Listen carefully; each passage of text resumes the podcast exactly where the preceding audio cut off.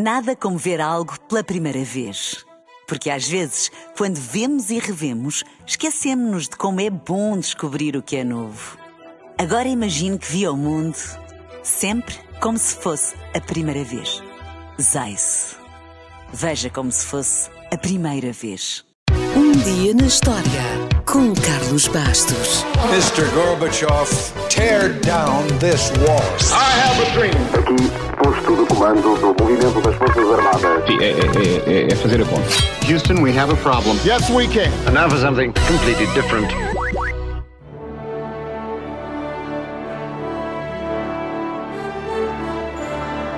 Em outubro de 1851 foi publicado um livro intitulado simplesmente A Baleia. Mas um mês depois, em Nova York, já foi editado com o título que todos conhecemos: Moby Dick, A Baleia.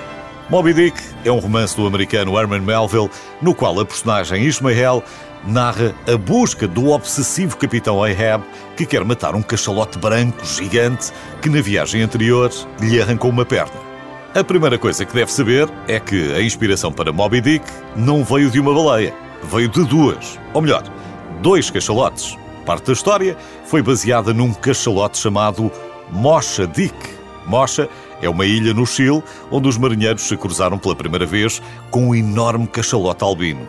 Mocha ficou conhecido por nadar calmamente ao lado dos botes baleeiros, mas assim que via um arpão, tornava-se imediatamente agressivo e tentava destruí-los. Quando foi finalmente morto, Mocha Dick tinha pelo menos 19 arpões cravados. Talvez para se afastar da história real, já que estava a escrever um romance, Melville resolveu substituir Mocha Dick por Moby Dick. Mas exatamente porque o fez, ninguém o sabe. A outra baleia que inspirou Melville, ou outro cachalote, foi um que afundou um navio baleeiro de Nantucket, o Essex. O Essex foi abalroado e afundado por este enorme cachalote. A tripulação refugiou-se em botes e ficou à deriva durante quatro meses, quase sem comida ou água.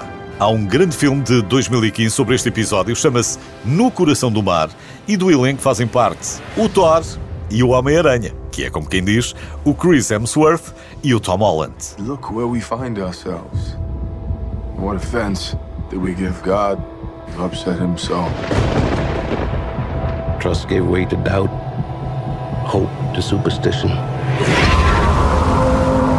We were cursed. Melville começou a escrever Moby Dick em fevereiro de 1850 e terminou 18 meses depois. Demorou um ano a mais do que tinha previsto, mas teve uma boa desculpa. Mudou de casa a meio do processo e, em meados do século XIX, mudar de Nova York para Massachusetts não deve ter sido tarefa fácil.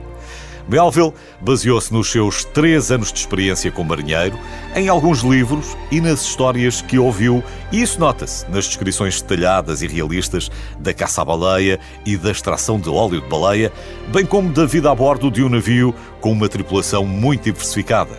Aliás, em Moby Dick surgem temas como a exploração, as classes, o estatuto social, o bem e o mal e por aí fora.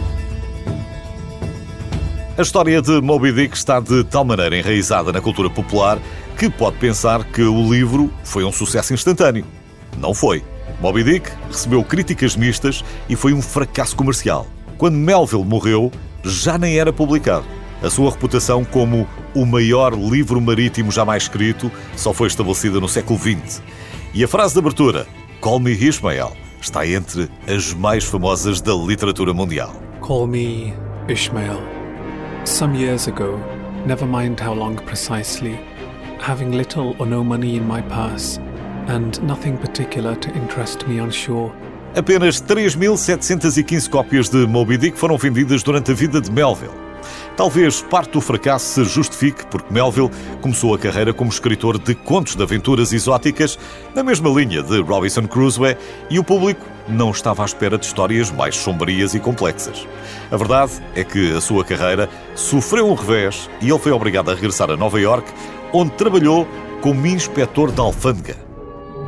Como aconteceu com tantos escritores, antes e depois dele, o interesse por Moby Dick só cresceu depois da morte de Melville. O livro tornou-se um sucesso durante a primeira metade do século XX e a sua fama viria a aumentar com a adaptação cinematográfica de Moby Dick em 1956. Embora tenha sido adaptada em vários filmes anteriores, a versão de John Huston com Gregory Peck como Capitão Ahab é um dos maiores clássicos do cinema de todos os tempos.